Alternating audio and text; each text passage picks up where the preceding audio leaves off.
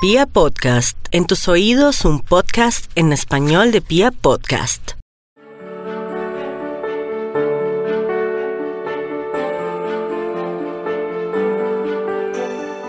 Hola a todos, una maravillosa, feliz, bendecida y próspera vida. Que tengan un día maravilloso, un día especial, un día numerológicamente mágico para ustedes. Porque recuerden que los números tienen magia y que si ustedes aprenden a usarlo de una manera diferente, pues va a ser mucho más fácil para ustedes. Hoy tenemos un tema rico. Ya hablamos de cómo se hace una carta numerológica, de para qué sirve. Entonces voy a entrar un poco en la historia. Y voy a entrar en la historia desde cómo le deberían a uno enseñar a manejar la vida y las matemáticas si uno lo aprendiera desde la Biblia, por ejemplo, o desde las primeras pinturas rupestres y poder entender el cómo se mueve la vida, sería maravilloso realmente para todos. Entonces yo voy a jugar un poco hoy con la Biblia. ¿Y por qué voy a jugar con la Biblia? Porque desafortunadamente y tristemente la gente piensa que la numerología es una cosa brujil, entonces que lo aleja uno de Dios. Voy a hablar de la Biblia como libro, ya eh, sin embargo, fíjense qué especial, uno nunca pierde el contexto religioso, porque eso definitivamente no puede ser así. Entonces hablemos de la historia de los números y las escrituras, para que ustedes puedan entender realmente cómo los números están en todas partes, muchachos. Para esto, no hay nada mejor que mirar la, el Génesis. Recuerden que el Génesis es el libro que maneja el principio de la creación, cómo se hizo el mundo, todo este tipo de cosas. Entonces yo se los voy a mostrar desde esto y después se los voy a mostrar desde el otro lado para que lo puedan entender. Y resulta que el Génesis comienza diciendo, la tierra estaba desordenada y vacía y las tinieblas estaban sobre la base del abismo y el Espíritu de Dios se movía sobre las de las aguas. En algunas partes, en algunos comentarios del Evangelio, dice que en el principio era la nada y la nada era Dios. Entonces fíjense qué chistoso esto, porque cuando nosotros hablamos del número cero en numerología, el cero es Dios y el cero, que es Dios, multiplica o divide. El cero aumenta o resta Así de sencillo. Entonces, si nosotros nos damos cuenta, el principio del todo era Dios. Extrañamente, cuando uno mira y oye la teoría de la evolución, entonces habla de la historia del Big y el Bang. Casi que la historia comienza lo mismo. En el principio era el caos y hay un momento determinado de vida donde todo era oscuridad, donde todo era nada. Por eso la nada es Dios. Y se da la primera explosión del Big y el Bang. Y cuando se da la primera explosión que se hace del Big el Bang, aparece la luz. Para que vean que desde dos aspectos diferentes podemos hablar de absolutamente todo. Entonces dice que en el Génesis dice, y dijo Dios, sea la luz, y fue la luz. Y vio Dios que la luz era buena. Fíjense qué hermoso esto, porque cuando nosotros hablamos de ese primer impulso, de ese primer... Eh, nacimiento que se da de la primera célula que habla en la teoría del Big y el aquí habla de la luz, estamos hablando del número uno. Aquí voy a empezar a hablarles de los símbolos que se dan en cada número y se van a dar cuenta cómo realmente concuerdan totalmente con lo que estamos diciendo. Y aquí podemos decir que la luz es el uno. El símbolo que representa al uno es el sol, es la luz. ¿Por qué la luz? porque el uno se ve, el uno es el brillo, el uno es lo que se muestra, el uno es el ego. Entonces, si uno se da cuenta que ahí nace la primera historia de la humanidad, pues obviamente entendemos cómo el uno es el principio masculino por excelencia y cómo realmente es lo que nos da la luz para brillar. Cuando la gente no tiene números uno, su vida es oscura, su vida es triste, su vida es sin brillo, no se ve, no se notan, no hay ego y obviamente eso hace mucho daño a las personas. Pero la historia no se queda así. Fíjense que cuando hacen la teoría del Big y el Bang, que dicen que aparece la primera, la primer punto de luz en el universo, ese punto de luz se dividió y cuando se divide se forma la primera célula. Para nosotros hay una historia que dice que se hizo un eterno día, es de lo que habla el Génesis en eso y dice que se hizo un eterno día y entonces obviamente ese eterno día no dejaba que el brillo se viera y aparece uno de los versículos de la Biblia que dice, y apartó la luz, Dios la luz de las tinieblas, y llamó Dios a la luz día y a las tinieblas llamó noche. y fue la tarde y la mañana del día primero. Entonces fíjese qué chistoso, porque cuando se hace la luz, y esto es lo que nos pasa muchas veces a los uno, cuando es tan grande su ego, toda su grande, su ganas de mostrarse, de figurar, de solamente ver ellos, se pierden la posibilidad de realmente verse, terminan quemados por su propia luz. Cuando Dios vio que la luz no era buena, pues obviamente solamente la luz no era buena, entonces decidió a crear lo que se llama la noche y aparecen las tinieblas. Y es ahí donde podemos hablar nosotros del número dos, el principio femenino por excelencia. La luz es el brillo, el mostrarme, el figurar. La oscuridad es lo que no se ve, lo que no se muestra, pero es lo que permite que la luz brille. Así son los números dos. Seres humanos maravillosos que siempre están dispuestos a sacrificarse por otros, a ser la luz de los otros. Por eso son los mejores segundos, porque son los que permiten que otros brillen. Y permiten eh,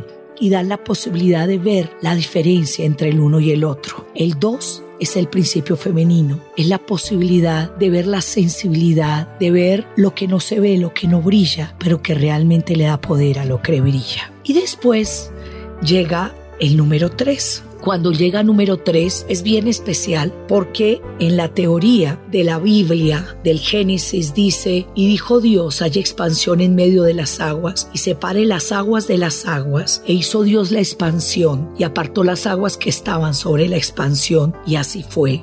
Y llamó Dios a la expansión cielos. Y fue la tarde y la mañana del día segundo. Y dijo Dios, júntense las aguas que están debajo de los cielos en un lugar y descúbrase la seca. Y así fue. Y llamó Dios a la seca tierra y a la reunión de las aguas llamó mares. Y vio Dios que era bueno. Y miren dónde aparece el número 3. Cuando la célula o ese primer punto de luz se forma la primera célula, la célula comienza a dividirse para darle poder a la vida. Eso es un 3. El 3 es la vida. Y si ustedes se dan cuenta, es la expansión de todo. Este es el número de la expansión, porque es por eso nosotros hablamos del 3 como el número con más suerte en la vida. Es el número que Júpiter protege y es el que realmente expande todo. Es el número de la creatividad, del poder. Es el Hijo. Es la, la capacidad de la Trinidad, de que las cosas crean, abunden y se expandan. Es por eso que ahí se arma la tierra, los cielos y la tierra.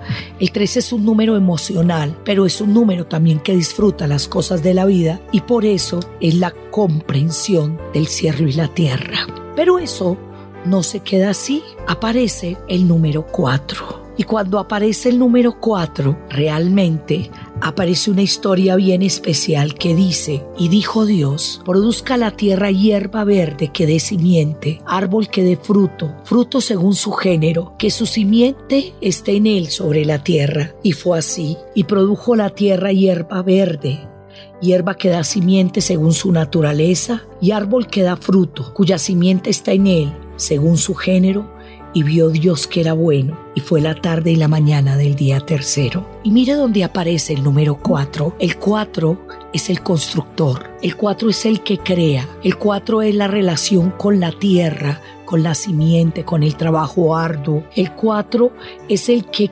siembra para que otros puedan recoger después. Por eso el 4 es el número más juicioso, más organizado, más metódico y más responsable de toda la numerología. Los cuatro aman trabajar y trabajar es el placer más grande del mundo. Es ahí donde se ve la tierra, donde la tierra fluye y donde la tierra permite que las cosas crezcan. Por eso el 4 es un número muy especial en numerología. Pero tampoco se queda así, aparece algo más y es cuando aparece el número 5. El número 5 es bien especial y si ustedes oyen lo que dice el Génesis, pues obviamente se van a dar cuenta de cómo fluyen las cosas en la vida y dice así, y dijo Dios, sean lumbreras en la expansión de los cielos para apartar el día y la noche y sean por señales y para las estaciones y para días y años y sean por lumbreras en esa expansión de los cielos para alumbrar sobre la tierra y fue e hizo Dios las dos grandes lumbreras la lumbrera mayor para que señorease en el día y la lumbrera menor para que señorease en la noche. Hizo también las estrellas y púsolas en la extensión de los cielos para alumbrar sobre la tierra y para señorear en el día y en la noche, para apartar la luz de las tinieblas. Y vio Dios que era bueno y fue la mañana y la tarde del día cuarto. Y es aquí donde aparece el número 5, la capacidad de crear, la capacidad de probar nuevas cosas, la capacidad de fluir de una manera diferente. Obviamente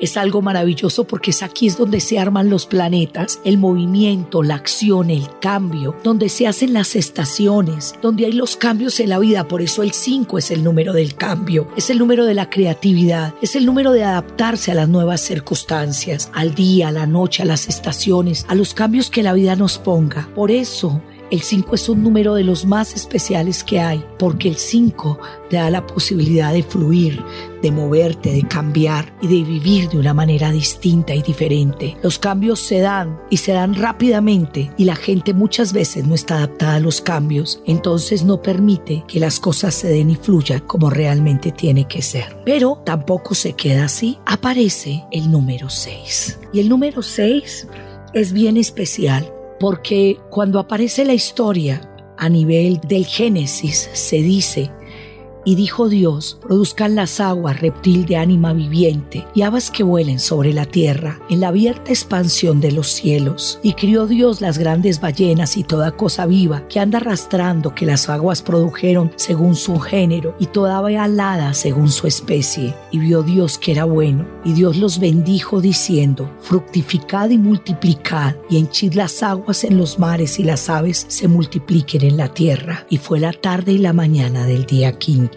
Si se dan cuenta ustedes, aparece aquí algo muy especial y es que empieza la historia de la evolución. El 6 es el espíritu del amor, es la familia, es la gente que viene a darlo todo por amor. Extrañamente aparece todo lo del agua y el agua son las emociones, porque este número es uno de los números más emocionales que hay. El 6 por amor es capaz de hacer los sacrificios más grandes de la tierra. El 6 por amor es capaz de darlo todo, incluso su propia vida por amor. Ese 6 hace que la familia sea más lo más importante del mundo y por eso en este día se dieron estos animales para fructificar, multiplicar y henchir el mundo y realmente poblar la tierra. Ese es el espíritu del amor. Pero no me quedo quedar solamente en el 6. Tengo que irme al número 7. Y en el número 7 aparece el nivel más alto de evolución. El 1 y el 2 y el 3 trabajan por ellos mismos. El 4, el 5 y el 6 trabajan por su pequeña comunidad. Y el 7, el 8 y el 9 trabajan por la gran comunidad. Y es aquí donde aparece toda la historia de evolución.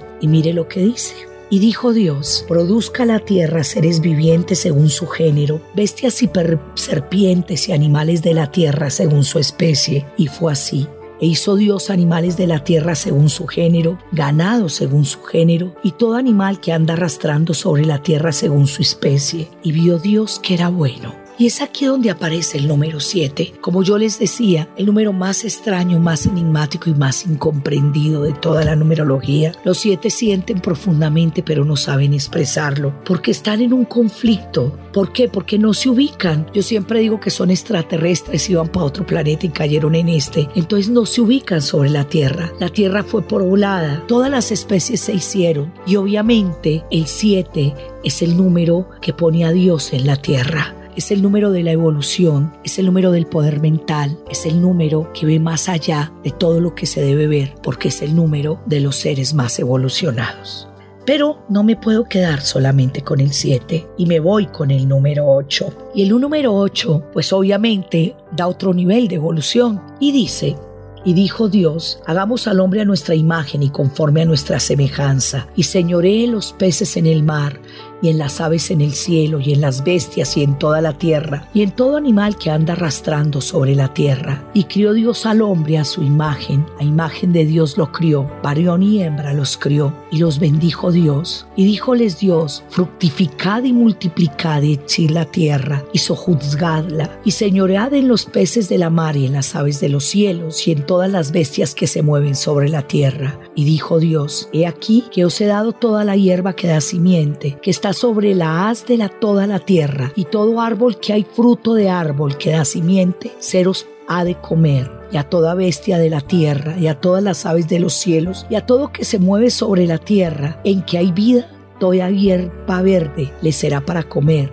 Y así fue. Y vio Dios que todo lo que había hecho y aquí que era bueno en gran manera. Y fue la tarde y la mañana del día sexto. Y es aquí donde aparece el número 8. Si ustedes miran el símbolo del 8, la próxima vez hablaremos de los símbolos. El símbolo del 8 son un cuadrado sobre otro cuadrado o el símbolo del infinito de forma vertical. Es ahí donde está el poder del 8. Es aquí donde la Biblia nos dice que se nos entregó el poder, el poder de señorearlo todo, el poder de tenerlo todo, de darlo todo, de poder dominar la tierra. Que no lo hayamos hecho es porque dudamos de nuestra capacidad, pero realmente tenemos la capacidad y la fuerza para hacerlo y es importante entenderlo realmente. Por eso es tan bueno tener un 8 porque realmente nos da el dominio del mundo material. Y nos vamos al último número, nuestro número 9. Aquí acaba la historia de la creación y dice así, y fueron acabados los cielos y la tierra y todo su ornamento, y acabó Dios en el séptimo día su obra que hizo, y reposó el séptimo día de toda su obra que había hecho, y bendijo Dios al séptimo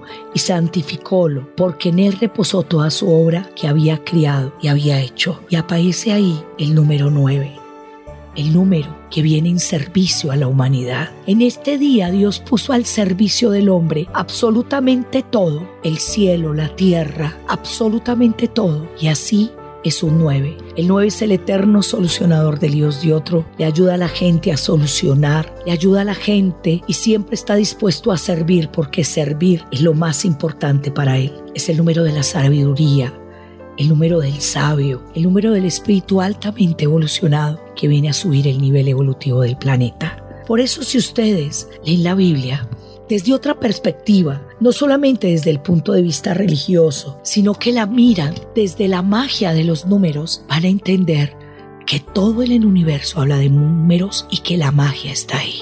Por eso, revisen el pedacito de la Biblia que les corresponde. Recuerden que todos tenemos de esos siete días, de esos nueve números que están dentro de nosotros. Por lo tanto, tenemos la magia dentro y el poder de lograr el mundo que queremos si la sabemos usar. Los quiero mucho, que tengan una maravillosa, feliz vida, que la magia de los números actúe en ustedes y que todo sea tan feliz como un magnífico tres en su vida. Los quiero, un beso para todos.